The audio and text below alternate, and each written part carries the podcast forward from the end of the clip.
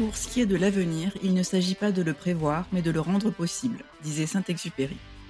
Avec Connecting Leaders, je pars à la rencontre de leaders qui ont impacté le monde positivement à leur façon, grâce à leur audace ou par le business, l'entreprise qu'ils ont créée. Que ce soit le monde du travail, les défis de notre société, le monde de demain pour nos enfants, comment accélérer ce changement. Bonjour, je suis Simonie Devec. Mon expérience en tant que business partner finance et RH, aux côtés de dirigeants, de leaders, en environnement tech, start-up, multiculturel, mais aussi mon engagement au sein du board de l'ONG internationale Passerelle Numérique, et enfin ma passion pour les sujets autour de l'impact, de l'entrepreneuriat, du leadership et de l'éducation m'ont permis de voir à quel point le leadership, c'est avant tout de l'action, de l'ambition, mais surtout des relations, des connexions humaines, socle de tout.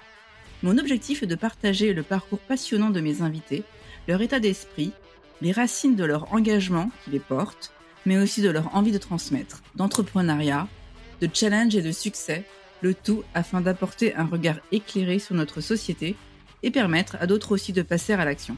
Belle écoute Bonjour, aujourd'hui je reçois Marianne Guyenne, cofondatrice de We Dress Fair, plateforme de vente de vêtements éthiques et éco-responsables.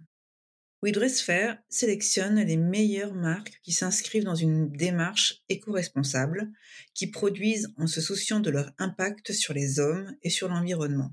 Marie nous a partagé le parcours qui l'a mené à la création de We Dress Fair et l'engagement qu'elle a toujours eu pour avoir un impact sur le monde. Nous avons également évoqué les critères utilisés pour sélectionner les marques, mais aussi quelques idées pour consommer de manière plus éco-responsable.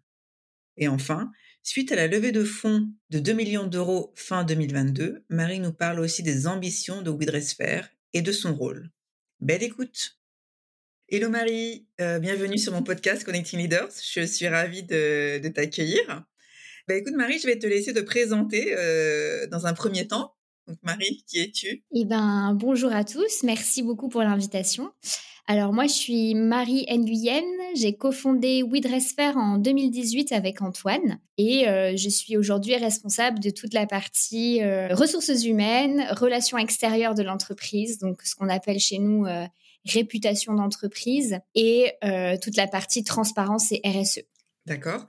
Alors, on va revenir sur ton parcours. De ce que j'ai vu, tu as commencé ta carrière euh, dans la recherche contre le cancer à l'Institut Curie. Euh, puis, tu as voulu agir à ta façon pour avoir un impact direct euh, sur les problématiques actuelles, et notamment dans l'industrie textile. Donc, tout ce qui était surproduction, pollution, voilà, c'est des choses qui te parlent et que tu as envie de combattre, en fait, ces sujets. c'est déjà une belle avancée de, de travailler dans la recherche, je trouve, dans la recherche contre le cancer. Alors pourquoi ce switch en fait entre euh, recherche contre le cancer et euh, vouloir euh, combattre les méfaits de, l'industrie textile? Je pense que depuis tout petite, j'avais envie de pouvoir avoir un métier qui allait avoir un impact sur le monde qui m'entourait. Et la recherche m'intéressait particulièrement pour cette raison-là. Déjà, de base, je suis hyper curieuse sur tout ce qui est biologie, médecine, cellules, ADN, etc. Donc, c'est pour ça que je me suis orientée euh, dans des études euh, plutôt, euh, on va dire, recherche médicale. Que j'ai atterri du coup à l'Institut Curie à Paris, chez qui j'ai travaillé presque deux ans en, en tant qu'ingénieur d'études en recherche. Et en fait, je, je, suis hum, hyper impressionnée par la patience des chercheurs et leur capacité à répéter des choses indéfiniment jusqu'à la fin de leur vie euh, pour pouvoir euh, avoir des conclusions, trouver des, enfin voilà, trouver des réponses ou pas d'ailleurs. Et je crois que hum, je suis quelqu'un de fondamentalement impatiente et qui a, j'avais beaucoup de mal à hum, me cantonner à faire qu'une seule tâche. En tout cas, voilà, c'était pour moi. Euh, être biologiste ou être chercheur, c'était, j'avais fait des un parcours pluridisciplinaire exprès pour pouvoir faire plein de choses. Et même avec un parcours pluridisciplinaire, j'avais trop envie de faire plein d'autres choses. Ce qui, en fait, euh, j'ai réussi à faire en faisant pas mal de bénévolat dans des associations en dehors euh, du coup de mon travail euh, en tant que chercheur. Pour quel type de cause? Ouais, du coup, je me suis engagée dans deux, de façon bénévole dans deux associations. La première, ça s'appelle La Cloche. s'appelait Le Carillon. C'est une association qui lutte contre l'exclusion sociale en créant des réseaux de commerçants solidaires. Donc là, mon rôle, c'était d'aller voir les commerçants et de leur proposer de rendre des services gratuitement pour des personnes démunies. Donc que ce soit donner un verre d'eau, recharger un téléphone, garder un sac à dos, enfin voilà. Donc moi, j'ai commencé dans le 13e et puis après j'ai fait 5-6e à Paris où du coup on, on toquait à la porte des commerçants et on leur demandait de, faire partie de, la cloche. Et euh, la deuxième euh, association auquel euh, j'ai été bénévole, ça, s'appelle La Mine. C'était une recyclerie. Donc je ne sais pas si tout le monde est, est familier avec ce que c'est qu'une recyclerie, mais en gros, c'est une association qui récupère des objets euh, du, voisinage. Donc, ça peut être euh, des meubles à retaper, ça peut être des livres, ça peut être euh, des vêtements, ça peut être des CD, enfin voilà, plein de choses, des DVD. Et c'est des associations qui, en général, sont ce qu'on appelle des chantiers d'insertion, donc qui emploient des personnes en tant que salariés, qui sont des personnes éloignées de l'emploi, donc des personnes qui sont au chômage de longue durée, qui ont jamais eu de job. Enfin voilà. Et ces associations-là permettent de former ces personnes, soit pour retaper les meubles, soit pour être euh, vendeur. Euh, enfin voilà. Et donc c'est via ces deux assos-là où j'ai commencé à toucher du doigt la problématique textile, puisque d'un côté, on était vraiment aux côtés des bénéficiaires dans la rue et euh, du coup, on, on, essayait de connaître leurs besoins. Et de l'autre côté, on récoltait énormément de vêtements et euh, on essayait de les distribuer aux personnes euh, qui en avaient besoin. Et en fait, je me suis vite rendu compte que euh, ce qu'on récupérait, c'était beaucoup de t-shirts, de jeans, enfin énormément de jeans. Et en fait, c'est des choses que les personnes qui sont démunies n'ont pas forcément besoin. Euh, elles en ont déjà beaucoup, elles en ont même trop. Et en fait, dans les assos, on essaye aussi de pas donner trop euh, de vêtements pour pas sédentariser les personnes et qu'elles soient, euh, on va dire, en danger du fait d'avoir trop de sacs ou trop de du coup trop d'affaires en fait à bouger et donc rapidement en fait me suis rendu compte que les débouchés pour ces vêtements là étaient vraiment infimes puisqu'en fait, même, euh, même les personnes les plus démunies aujourd'hui qui n'ont pas les moyens de s'acheter ces vêtements, en fait, elles en ont déjà trop. Donc ça veut vraiment, vraiment dire que de base, on est dans une société qui avons beaucoup, beaucoup, beaucoup trop de vêtements et on ne sait plus quoi en faire. Et quand je me suis intéressée à, en gros, le devenir de ces vêtements-là, je me suis rendu compte qu'il y avait moins de 1% des vêtements qui étaient recyclés dans le monde. Donc il y a très très peu de vêtements qui sont recyclés et que finalement ces vêtements qu'on donnait dans les bornes finissaient dans des décharges à ciel ouvert dans les pays du tiers-monde. Donc en fait, la cause réellement et comment on peut lutter contre ça réellement, c'est d'arrêter d'acheter autant et arrêter de produire autant. Donc tu pars de ce constat-là et donc euh, quelles a été ensuite tes actions? Tu t'es dit bah, tiens je vais je créer quelque chose pour euh, combattre ce fléau. Quelles, ont été ensuite tes, tes actions euh? Alors la suite c'est que j'ai eu une rencontre d'une personne. Il y a une cause qui me tenait à cœur, c'était les, les, femmes qui sont dans la rue. Elles ont des besoins qui sont un peu spécifiques puisque elles ont euh, leurs règles et qu'en fait, euh, pendant les périodes de, règles, elles ont des sous-vêtements qui sont souvent euh, souillés et malheureusement, elles peuvent pas souvent les nettoyer. donc, elles sont souvent, elles, en demande de sous-vêtements neufs pour pouvoir ben, se changer après leur période de règles. Et dans les assos, malheureusement, les sous-vêtements neufs, c'est vraiment pas ce qu'on récupère. On récupère énormément d'autres choses, mais il y a très peu de gens qui viennent pour donner des sous-vêtements neufs et même, on récupère pas du tout de sous-vêtements de seconde main parce que euh, quand on, en gros, quand on les trie, pour une question d'hygiène et de dignité, on va pas distribuer euh, ces sous-vêtements-là. En général, partent à la poubelle. Il y, y, a quelques associations qui les récupèrent, qui les lavent et qui les donnent, mais c'est quand même pas la majorité. Du coup, je me suis rendu compte que tous les t-shirts qu'on récupérait, c'était du jersey. le jersey, c'est la base des culottes qu'on qu'on a euh, aujourd'hui dans la grande distribution. Et du coup, à 25 ans, je me suis fait offrir ma première machine à coudre et euh, j'ai euh, transformé des t-shirts en jersey, en culottes pour pouvoir les distribuer à des personnes qui étaient dans la rue. Et est venue de ça ma première idée de projet entrepreneurial qui était de construire une plateforme de, enfin, de vente de tissus, de chute d'industrie ou de, de coupons de tissus pour des petits professionnels qui avaient besoin de coupons plus ou moins grands, mais pas en grande série. Donc, euh, des professionnels qui font euh, des vêtements en petite série pour des enfants, des euh, professionnels qui font des accessoires, ou des écoles de couture. Voilà, j'ai commencé en me disant, il faudrait mobiliser localement la matière première qui est déjà présente sur place au lieu d'essayer de l'envoyer à l'étranger alors que là-bas non plus, elle n'est pas utilisée. Et cette période-là, tu étais toujours à, l'Institut Curie ou? Ouais, j'étais toujours à l'Institut Curie, donc je vendais des coupons de tissu euh, le dimanche sur les marchés euh, pour essayer de voir si euh, ça prenait. Et c'est là que je me suis rendu compte que c'était plutôt, c'était pas les passants donc, c'était pas les personnes qui venaient faire les marchés, qui achetaient les coupons de tissu, mais plutôt mes collègues qui étaient à côté de moi et qui vendaient les petits accessoires, de, des, chouchous, des bavoirs, des choses comme ça, qui m'achetaient des coupons de tissu. Et du coup, c'est comme ça que j'ai commencé à me dire, OK, c'est pas à destination du tout public, mais c'est à destination des professionnels. Et ensuite, euh, ce projet a été sélectionné à un parcours d'entrepreneur qui s'appelle Ticket for Change. Donc en 2017, j'ai participé à Ticket for Change et donc là, c'était la fin de mon contrat j'ai pas prolongé mon contrat à l'Institut Curie et euh, je me suis mis à fond sur ce projet-là. Et pendant le parcours entrepreneur de Ticket for Change, j'ai rencontré Antoine, qui lui était en train de cofonder We Donc en fait, c'est c'est Antoine, euh, ton associé, qui a suivi le wagon parce que lui, il a quel, euh, quel background justement? Alors Antoine, lui, c'est un ancien auditeur financier. Il a travaillé 11 mois exactement, il a tenu moins d'un an chez KPMG. Et ensuite, euh, il a voulu, pareil, il a eu un peu le même parcours que moi, mais pas les mêmes associations. Il a voulu euh, avoir un impact plus direct euh, sur le monde qui l'entourait et il s'est, il s'est engagé dans une association qui prône le boycott bienveillant. Donc, c'est une association qui permet de lancer des boycotts auprès de, du coup d'entreprises pour une raison particulière. Chaque citoyen peut voter pour ce boycott, donc dire moi je soutiens ce boycott.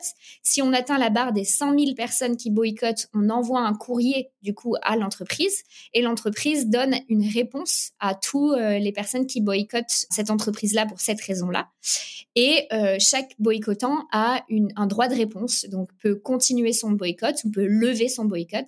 Et donc ça permet euh, de pas de pas se sentir seul face à une cause ou face à une, une problématique et plutôt de rassembler les citoyens autour de ces causes-là et de donner la possibilité, une voix en fait à ces citoyens pour interpeller les entreprises. Et donc c'est via cet assaut qu'il a commencé à s'engager et en fait euh, rapidement il s'est dit qu'il avait envie d'entreprendre dans un projet euh, qui avait du sens pour lui et en fait on en parallèle, que ce soit lui ou moi, euh, on commençait à changer notre manière de consommer. Donc, on, on, on était assez conscient que euh, le monde qui nous entourait était soutenu par euh, l'argent qu'on dépensait dans ces entreprises-là euh, ou pas. Donc typiquement, à chaque fois qu'on sort notre carte bleue aujourd'hui, on vote pour un système ou une entreprise et on vote pour le, son maintien ou, pour le maintien d'un autre système et d'une autre entreprise. Et du coup, Antoine, il s'est pas mal rendu compte de ça via cette association-là. Et lui, il s'est dit qu'il voulait agir dans la consommation responsable et notamment dans les vêtements, puisque c'est relativement simple de changer sa consommation dans l'alimentation, puisqu'il y a de plus en plus aujourd'hui de, de projets, euh, il y a même de plus en plus de, de supermarchés euh, et bio, éco-responsables, euh, local, enfin voilà, il y a énormément, il y a Biocob, La Vie Claire, enfin, il y a énormément d'entreprises de, qui font ça aujourd'hui. Par contre, le deuxième pôle de dépenses des Français, c'est c'est les vêtements. Et dans les vêtements, c'est beaucoup plus difficile de comprendre pourquoi une entreprise, elle fait les choses bien, pourquoi une entreprise fait moins les choses bien, quels sont les labels à privilégier, quelles sont les matières à privilégier. Et donc, euh, il, a il a commencé à faire une liste, en fait, des marques euh, qui, euh, pour lui, lui semblaient être, être des entreprises qui étaient euh, responsable. Et ensuite, il s'est dit que euh, pour entreprendre euh, et pour pouvoir faire, développer un projet entrepreneurial, il, y avait il avait des compétences qui lui manquaient. Il était très fort en Excel, c'est souvent ce qu'il dit. Il dit j'étais très fort en Excel. Ancien auditeur, forcément. Mais que ça lui suffisait pas pour, euh, pour monter un projet. C'est très utile, mais euh, oui. Très utile et surtout pour la suite. Euh, après, aujourd'hui, on, on, bénit ses compétences en Excel pour tous nos, nos plans financiers. Mais voilà, lui, il s'est dit en plus de ça, il avait une curiosité très grande dans le web. Il s'est dit, j'ai besoin de faire une formation euh, dans le web pour apprendre à coder et voir comment ça marche. Et donc, il a fait la formation du wagon, qui à ce moment-là, leur, tagline, c'était euh, donner des compétences techniques aux esprits créatifs. Et je crois qu'il s'est, reconnu énormément là-dedans en en se disant, ben voilà, moi j'ai j'ai plein d'idées de projets, euh, mais voilà, il me manque les compétences. Il manque cette compétence technique euh, de savoir coder, euh, comprendre un peu le langage ouais, plus technique. Carrément, carrément, ouais.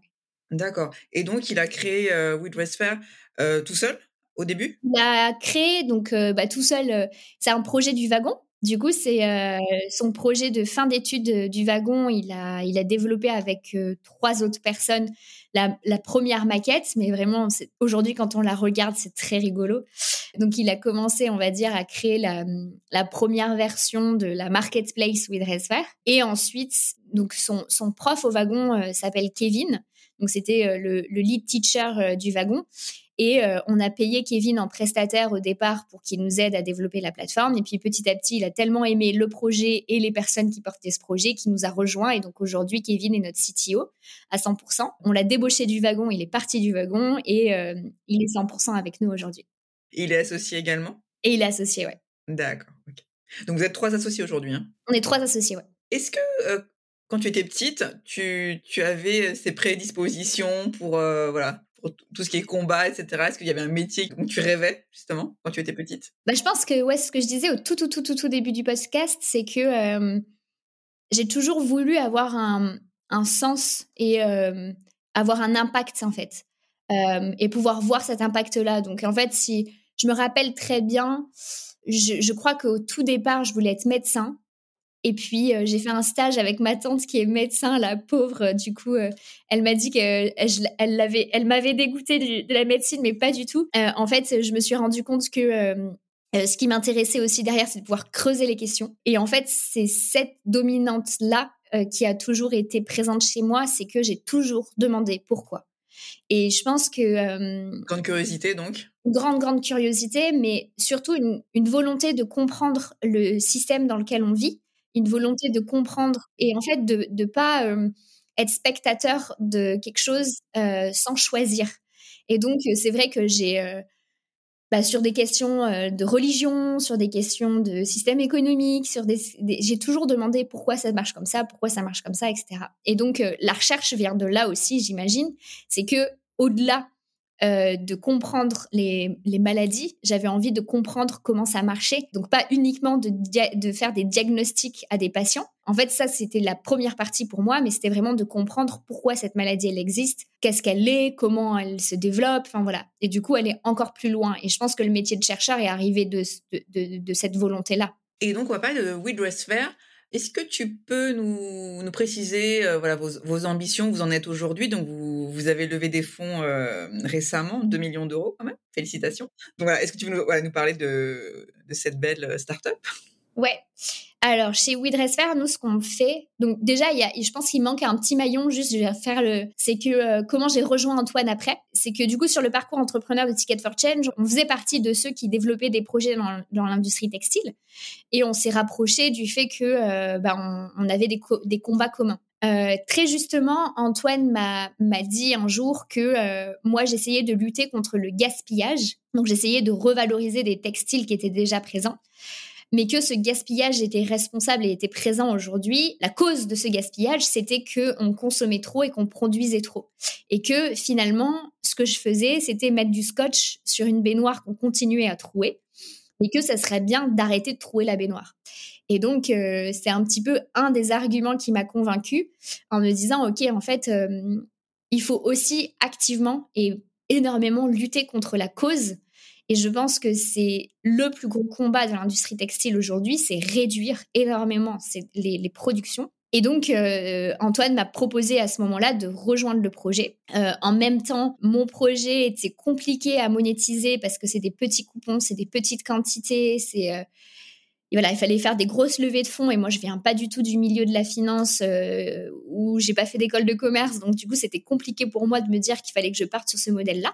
Et donc, j'ai rejoint Antoine euh, en octobre 2017 sur WeDressFair et en fait, on est hyper complémentaires, puisque moi, je suis vraiment sur la partie communication, pédagogie. C'est moi qui ai aussi rédigé toute la partie charte de WeDressFair, puisqu'il y a tout le côté scientifique derrière WeDressFair de comment on a choisi les matières, comment on fait des calculs d'impact, etc.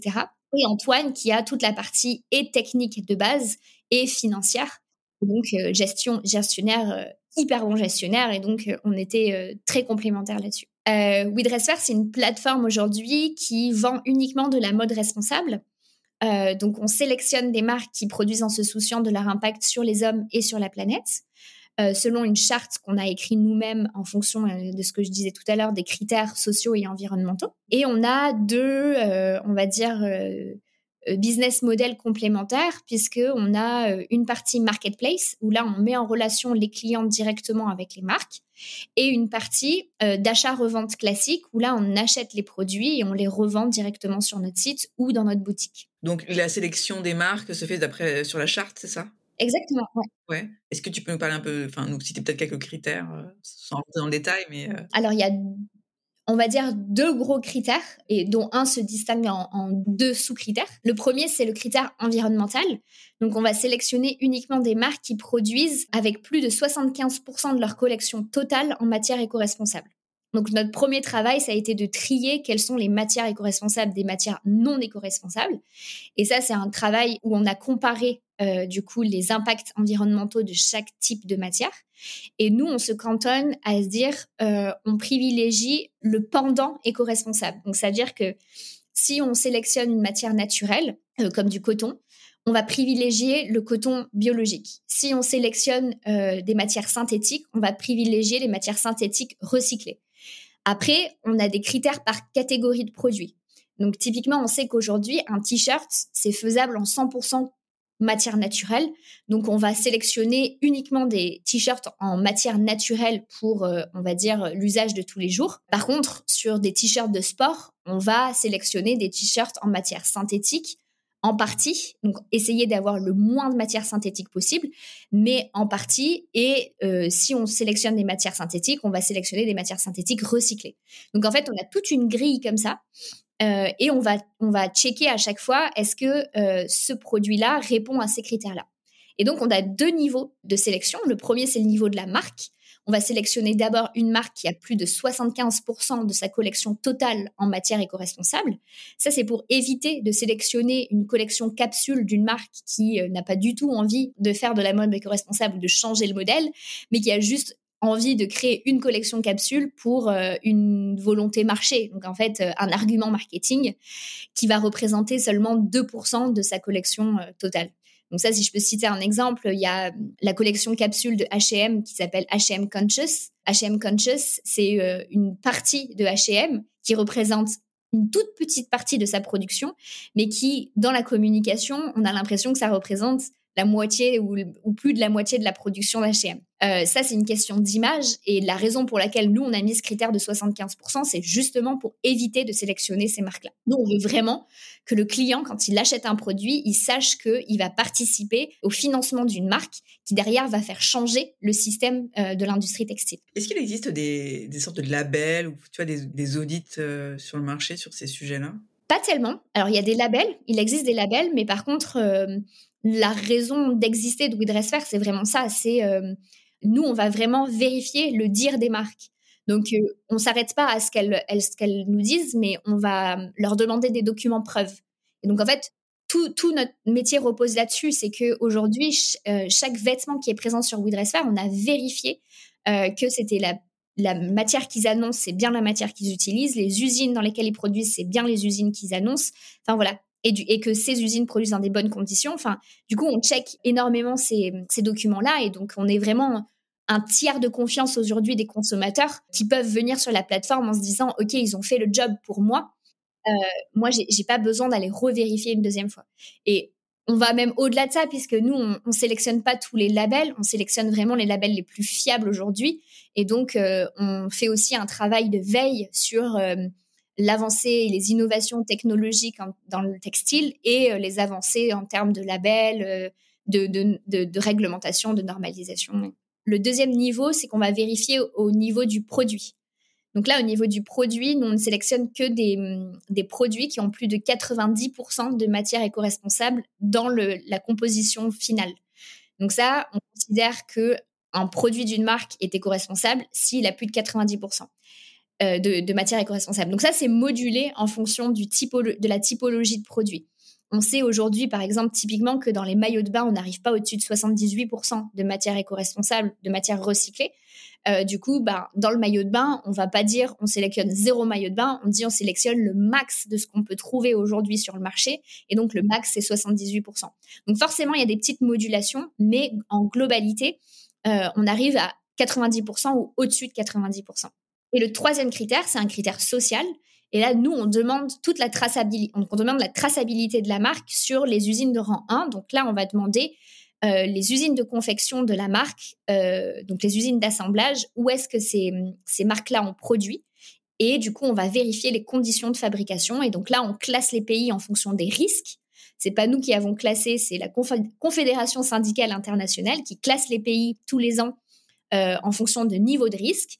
Et on prend le niveau de risque de la France, qui est aujourd'hui un, risque 2 sur 5. Et on se dit que toutes les entreprises au même niveau que la France ou avant, on ne demande pas forcément euh, de label ou euh, d'audit social parce qu'on considère que le, droit du pays, le droit du travail du pays s'applique bien et est bien respecté. Donc, dans tous ces pays-là, on a l'Espagne, le Portugal, la France.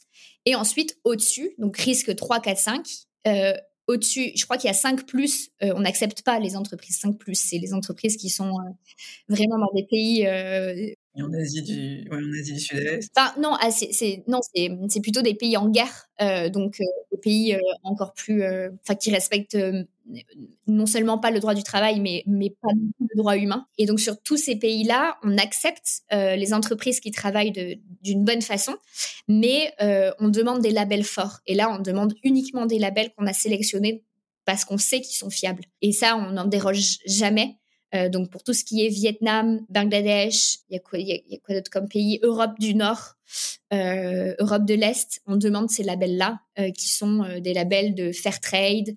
Je, vais citer des labels, mais vous n'allez pas les connaître, mais en gros des labels qui sont très forts aujourd'hui sur le côté social et qui vont vraiment auditer sur place les entreprises pour savoir dans quelles conditions les travailleurs travaillent. Est-ce que tu as, toi, des conseils vu, vu de, de, ta fenêtre, de tout ce que tu vois là, de, tout ce que vous avez entrepris chez We Dress euh, des conseils pour mieux consommer euh? Le premier conseil, c'est euh, c'est de se rendre compte de sa consommation et de son niveau de consommation aujourd'hui et de se demander est-ce qu'on a besoin de autant? Et je pense que mon premier conseil, c'est c'est de réduire en fait, euh, réduire euh, le, le meilleur impact, c'est celui qu'on produit pas. C'est assez contre-intuitif pour quelqu'un qui vend des vêtements de dire n'achetez pas, mais c'est vraiment ça en fait. C'est euh... se poser la question est-ce que tu as vraiment besoin de ce pull, ce, exactement, exactement. Et en fait, aujourd'hui, on est sur des niveaux de consommation qu'on considère être pour nous de la surconsommation. Donc, il faut diminuer ce niveau de consommation, ce qui va permettre de diminuer les niveaux de production des entreprises. Donc, euh, que ce soit, enfin, l'un dans l'autre, les deux vont, vont assez euh, de pair. Si les consommateurs diminuent le nombre de, de, de vêtements qu'ils achètent, les entreprises vont arrêter de produire autant. Et inversement, si les entreprises arrêtaient de produire autant, les clients arrêteraient d'acheter autant de vêtements avec des promotions euh, tout le temps, etc. Donc, euh, l'un dans l'autre, il faut montrer que on est enclin à diminuer cette consommation et c'est déjà le cas. Hein. c'est déjà les chiffres montrent que euh, on est déjà dans des, on, consomme de moins en moins de vêtements euh, et c'est très bien parce qu'on n'en a pas besoin d'autant. Juste pour donner un chiffre, on produit plus de 100 milliards de vêtements par an pour 7 euh, milliards d'humains sur cette planète. Donc on produit 12 à 13 vêtements par personne par an et ce chiffre augmentait plus vite que la démographie. Donc on produit toujours autant de vêtements aujourd'hui. Donc, c'est-à-dire que euh, aujourd'hui, on produit 12 à 13 vêtements par personne. Demain, on en produira 15 à 16 vêtements par personne et on n'en a pas besoin de autant. Donc, euh, faut vraiment, mon premier conseil, c'est d'abord de se rendre compte de sa consommation, deux, de réduire sa consommation, et trois, si on a besoin de consommer, d'essayer de trouver des alternatives. Et donc là, il y a We Dress Fair pour la mode euh, responsable, donc c'est du neuf responsable. Euh, donc c'est des entreprises qui ont été sélectionnées euh, finement pour leur qualité sociale et environnementale. Mais il y a aussi plein d'autres alternatives comme la seconde main, comme le troc, les échanges, enfin voilà. Et toutes ces alternatives-là, aujourd'hui, permettent de diminuer son impact social et environnemental dans la mode. Vous avez une boutique, il me semble, à Lyon? Elle est de rue des Capucins, euh, juste en, en, bas des pentes de la Croix-Rousse, euh, au-dessus de l'hôtel de ville. C'est une boutique permanente, hein C'est pas une... boutique permanente, oui. D'accord, ok. Donc tu parlais de, surconsommation, euh, le Black Friday. Vous avez boycotté, j'imagine? Alors on boycotte pas dans le sens où on trouve que c'est. On a boycotté certaines années, mais c'est un peu stigmatiser les personnes qui ont moins les moyens aujourd'hui de s'acheter des vêtements responsables. Donc, euh, si on prend la problématique aussi euh, dans l'autre sens, c'est que euh, certes, c'est bien aujourd'hui de prôner ce message-là. Il est, il est beau, il est mignon, il, il, paraît très idéaliste. Enfin, je sais pas comment on dit, mais, mais en fait, la, la, consommation responsable et les vêtements responsables aujourd'hui, ça coûte cher, ça coûte plus cher parce que on paye des meilleures matières, on paye les personnes mieux sur toute la chaîne de production. Et donc, du coup, ça veut dire que les vêtements, typiquement, ils sont plus chers aujourd'hui. Donc, un jean chez Woodress Fair, c'est un jean qui va sortir entre 110 et 150 euros. Tout le monde ne peut pas se payer un jean entre 110 et 150 euros aujourd'hui. Et c'est nier, euh, du coup, les, classes sociales, enfin, c'est nier euh, la capacité, euh, on va dire, d'achat. économique aussi. De dire qu'en fait, c'est une solution pour tout le monde. Et enfin, vraiment, c'est pas vrai. C'est ce qu'on dit. On dit, malheureusement, aujourd'hui, Woodress Fair ne peut pas s'adresser à tout le monde. La seconde main peut, puisque la seconde main permet à chaque personne, puisque c'est un peu moins cher, d'accéder à des vêtements qui sont déjà sur place, donc qui sont pas produits à des vêtements qui sont un peu moins chers. Mais du coup, c'est la raison pour laquelle chez Woodress Fair, on boycotte pas forcément le Black Friday parce que il y a des personnes qui aujourd'hui n'ont pas les moyens de s'acheter des vêtements et qui attendent les périodes de solde comme le Black Friday pour pouvoir s'acheter des vêtements. Donc euh, nous, on n'est pas là pour stigmatiser euh, telle ou telle classe sociale. Du coup, on, on boycotte pas. Par contre, on propose des alternatives. Et donc, c'est là où tout l'enjeu de Woodress Fair, c'est faire énormément de pédagogie. Et donc, cette année, on a proposé de réparer euh, des vêtements gratuitement à des personnes qui venaient en boutique ou qui euh, demandaient la réparation sur notre site. parce que c'est une manière aussi de de réduire la consommation et de dire on prolonge la durée de vie des vêtements et donc on réduit l'impact environnemental et social euh, de la mode en faisant ça.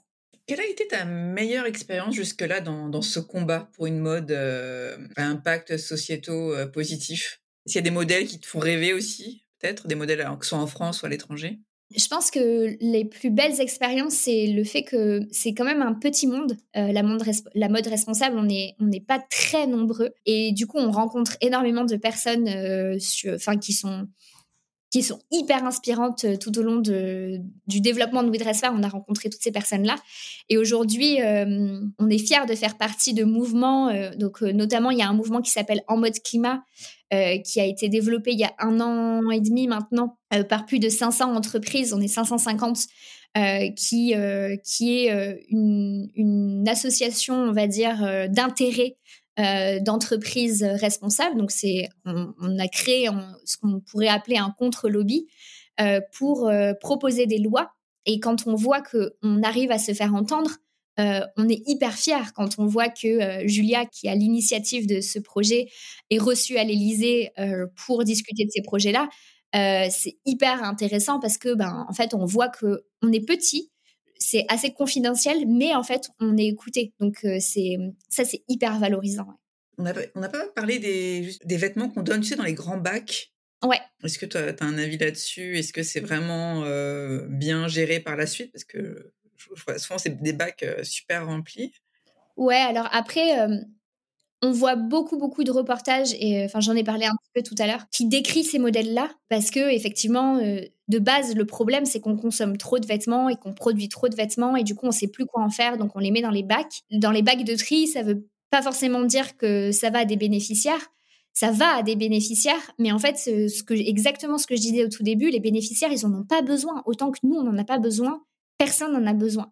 Et donc, souvent, ces ballots sont vendus à l'étranger, dans des pays euh, comme le Burkina, enfin voilà, ils, arrivent dans les pays d'Afrique souvent. Et là-bas, ils n'en ont pas besoin non plus. Et donc, en fait, euh, ça finit souvent dans des décharges. Et c'est ce qu'on voit dans les reportages. Alors moi, j'aimerais beaucoup, beaucoup, beaucoup, beaucoup nuancer tout ça. Ça ne veut pas dire que les bornes, c'est mauvais. Euh, aujourd'hui, c'est la seule et unique solution qu'on a pour recycler les vêtements. Les 1% des vêtements qui sont recyclés viennent du tri des entreprises qui récupèrent et qui trient euh, dans les bornes. Donc, si vous voulez avoir une chance, même 1% de chance de recycler vos vêtements, il faut mettre ces vêtements dans les bornes. Vous avez zéro autre choix que de les mettre dans les bornes. Donc, vraiment, euh, les mettre à la poubelle ne changera rien puisque les mettre à la poubelle, ils seront brûlés. C'est pas une meilleure solution. Deuxième chose, c'est que les entreprises qui gèrent les bornes sont souvent des chantiers d'insertion. Donc, c'est des entreprises comme la recyclerie dont je parlais au départ, qui emploient des personnes éloignées de l'emploi, qui permettent de réinsérer ces personnes dans la société et donc euh, qui ont un but euh, social énorme. Et donc, si on, si on tarit leurs sources, ça va tarir leurs revenus financiers et du coup, ça va, on va arrêter de financer ces entreprises-là et donc on va réduire l'impact social qu'on avait, qui était plutôt positif, sur le tri des vêtements. Et troisièmement, une petite partie des vêtements qui sont triés sont revendus dans des friperies, dans, enfin dans des friperies euh, à travers le, à travers la France, et participent aussi au financement de ces entreprises-là, euh, dans des entreprises responsables. Évidemment, la problématique, c'est la quantité de vêtements qu'on a. Euh, mais la problématique, c'est pas les entreprises de tri. Et, c'est ça euh, où des fois j'ai un peu de mal sur les reportages qu'on voit euh, sur le fait de donner ses vêtements dans les bornes. C'est que au final, on en arrive à dire les responsables, c'est les entreprises de tri. Mais non, les responsables, c'est les marques qui produisent trop et les consommateurs qui arrêtent pas de surconsommer des vêtements dont ils n'ont pas besoin. Et donc, pour arrêter tout ça, ce qu'il faut faire, c'est essayer de consommer moins, réduire la consommation, réduire la production, et après essayer de trouver des alternatives si on veut pas donner dans les bornes parce qu'on a peur que les vêtements finissent dans des décharges à l'étranger, eh ben c'est de localement les donner à des proches, faire des échanges. Nous, on, dit très souvent, euh, si vous habitez dans un immeuble, mettez un carton où il y a écrit servez-vous et mettez les vêtements dedans. Vous allez voir qu'il y a des gens qui vont se servir et le, peu de vêtements qui vont rester dans le carton, ben ça, vous pouvez les mettre dans les bornes et euh, vous avez une chance euh, sur 100 que bah, y ait un des vêtements qui soit recyclé. Mais malheureusement, il n'y a pas de bonne solution aujourd'hui et absolument ne mettez pas les vêtements dans les poubelles parce que là, ils seront brûlés. Et donc, c'est c'est vraiment le pire impact qu'on peut avoir, c'est qu'ils ne soient vraiment pas du tout revalorisés. Vous avez toujours dit combien chez Woodbrace Faire On est 15 aujourd'hui, on est 11 salariés et 4 alternants. Et donc là, j'imagine avec la nouvelle, euh, enfin la levée de fonds, euh, vous recrutez? On recrute, mais on essaye de pas tant. En fait, on essaye d'avoir une croissance assez euh, assez saine et sereine. C'est notre première boîte. Euh, on essaye d'avoir un management qui est assez proche. Donc, euh, on aime on n'est pas vraiment partisan de, des entreprises qui explosent leur rapidement ouais, voilà leur cash rapidement et, qui voilà et qui malheureusement après bah, sont plus du tout proches de leurs équipes donc euh, nous, on essaye vraiment d'avoir quelque chose d'assez serein. Donc on, bah, a levé des fonds euh, depuis fin août 2022. On a embauché qu'une seule personne depuis. Et euh, l'année prochaine, on prévoit trois, trois embauches. Mais voilà, on essaye de pas être, de pas exploser en fait le nombre d'embauches. D'accord. Quelles sont les prochaines ambitions de Willow Dress est-ce qu'il y a une expansion à l'international? Est-ce que, enfin voilà, qu'est-ce qu'on, euh, de boutique ou? On a deux choses euh, à court terme, c'est euh, de proposer un catalogue qui soit plus large. en fait, on se rend compte aujourd'hui que les personnes, on touche énormément de monde, on, touche entre 200 et 300 000 personnes par mois qui viennent sur le site, mais la majorité trouve pas encore des vêtements qui leur plaisent ou qui font partie de leurs besoins. Donc euh, typiquement, euh, on va rapidement ouvrir la partie euh, maternité enfant-bébé, puisqu'on n'a pas enfant-bébé maternité sur WeDressFair. mais il manque plein d'autres catégories qui sont sous-représentées chez nous. si on va dans les catégories chaussures, il y a très peu, il y a beaucoup de baskets, mais il y a très peu d'autres types de chaussures. maillot de bain, enfin voilà, il y a plein de, de catégories qui sont sous-représentées. Donc notre premier but à court terme, c'est d'augmenter et d'exploser le catalogue. Donc aujourd'hui, on est à 6000 références euh, de produits. On espère que d'ici à trois ans, on soit à 20 000 références produits. Donc 20 euh, 000 références produits, c'est à peu près ce que euh, peut proposer Place des Tendances, Galerie Lafayette, voilà. Donc on essaye d'être aussi au niveau de ces grands distributeurs-là d'ici à trois ans.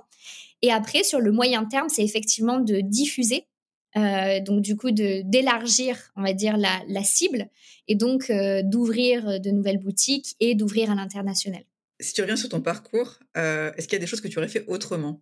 Je crois pas. Il y a peut-être une chose que j'aurais fait autrement, c'est qu'au tout, tout, tout début de We on s'est dit que il fallait qu'on taffe de façon hyper voilà, on avait un peu ces idéaux de, de, de start-upers qui euh, euh, faisaient que travailler au départ et que ça, pouvait être que comme ça qu'on allait réussir. Et du coup, on s'est un peu cramé dès le début. Et en fait, euh, c'est tellement différent de passer d'un statut de salariat, enfin de salarié à un statut d'entrepreneur, que déjà ce, ce, ce passage-là est compliqué. En fait, c'est nous-mêmes qui devons faire notre roadmap, c'est nous-mêmes qui devons développer toutes les parties de l'entreprise. Déjà ça, c'est énorme. Mais, mais en plus de ça, nous, on s'est rajouté une charge de travail supplémentaire en se disant, il faut qu'on travaille. Donc, on travaillait 7 euh, jours sur 7, euh, pas 24 heures sur 24, mais presque, quoi. C'était, euh, on était, on était dans un incubateur parisien. On, a demandé les clés pour pouvoir venir travailler. Donc, on finissait les plus tard et on commençait les, et, et, on finissait les, on arrivait les dimanches et on finissait super tard les dimanches. Enfin, et ça c'était un peu n'importe quoi. J'avoue que je referais ça différemment en essayant justement de préserver la santé mentale euh, des fondateurs au départ. Et la deuxième chose, je pense aussi, ce serait se faire accompagner sur la levée de fonds. On s'est pas fait accompagner, on l'a fait nous-mêmes. Et ça aussi, ça a été, euh, on était au, au bord du burn-out. Euh, franchement, c'était. Donc après, il y a aussi que la, la période pendant laquelle on a levé des fonds n'était pas forcément la meilleure période puisqu'on a commencé à lever des fonds. Deux semaines après, il y a eu la guerre en Ukraine. Et du coup, ça a été beaucoup plus difficile de convaincre. Euh, en tout cas, on a eu besoin de beaucoup plus de rendez-vous pour convaincre des personnes qui euh, étaient super intéressées euh, dès le départ. mais voilà, guerre en Ukraine fait que ben, on a un peu plus une, réserve. Et puis en fait, on met, beaucoup plus de temps à, investir parce que bah, voilà, il y a, des enjeux qui ont changé et qui sont un peu différents. Et donc toi, Marie, euh, quels sont tes drivers euh, dans la vie? Qu'est-ce qui te fait lever le matin? Alors moi, ce que j'aime énormément, c'est, euh, bah, je l'ai dit un peu tout au départ, mais c'est creuser les questions. Donc ça, j'ai toute une partie dans mon taf, c'est juste lire. C'est trop bien. Hein. Je suis payée à lire des choses et à écrire des articles. Enfin, vraiment, ça, c'est... Ce qui te porte, quoi. Ouais, c'est une partie que j'adore et c'est bah, toutes les innovations techno, toutes les innovations textiles, etc. C'est aussi moi qui, qui, doit lire ces choses-là pour savoir si ça passe chez nous. Enfin, ça, j'adore. Honnêtement, c'est vraiment une des parties que j'aime beaucoup. Et la deuxième partie que j'aime beaucoup, beaucoup dans mon travail, c'est euh, piloter l'équipe, en fait. Donc, être euh, au cœur de euh, la roadmap future, penser les projets futurs, de placer les personnes qui travaillent chez WeDressFair au bon endroit. Est-ce qu'on a, on a les bons atouts au bon endroit? Essayer de voir en termes de développement personnel, est-ce qu'ils sont bien là où ils sont? Qu'est-ce qu'on pourrait améliorer pour eux? Enfin voilà, tout ça, c'est des questions que j'adore aussi. Et donc, euh, c'est pour ça que j'ai, vraiment la partie RH et RSE qui, qui me colle à la peau. Et, et je pense que c'est ça mes drivers au quotidien. C'est euh, D'ailleurs, euh, on fait très peu de télétravail avec Antoine parce qu'en fait, on adore être avec la team. On adore être tous ensemble. Vous avez des bureaux? Vous êtes en coworking? On a des bureaux, ouais. On a des bureaux parce qu'on a du stock. On a présentement 325 mètres carrés de, bureau plus stockage. Et on déménage en février pour 1000, euh, 1200 mètres carrés, tu vois. Donc, euh, on est vraiment sur. Euh, vous êtes où? À Lyon? Dans Lyon? On est à Lyon, ouais. On est à Lyon 8e et on déménage à Lyon 7. On a réussi à trouver 1200 mètres carrés à Lyon 7, juste en dessous de Jean Massé. Donc, vraiment trop, trop cool. Toi, tu es sur les réseaux sociaux? Sur LinkedIn? Instagram? Alors, moi, je suis plutôt sur LinkedIn. Instagram, oui, est sur Instagram, mais moi personnellement, je c'est pas du tout mon mon dada. Euh, je suis beaucoup plus sur LinkedIn, ouais. D'accord, ok, super. Bah, écoute, merci beaucoup Marie sur, euh, pour cet échange et puis bah, à très vite avec euh, Merci à toi. Merci d'avoir écouté cet épisode de Connecting Leaders. Si vous avez aimé cet épisode, vous pouvez soutenir le podcast en vous abonnant sur votre plateforme d'écoute ou en le partageant autour de vous ou encore en laissant un commentaire sur Apple Podcasts. Merci et à très vite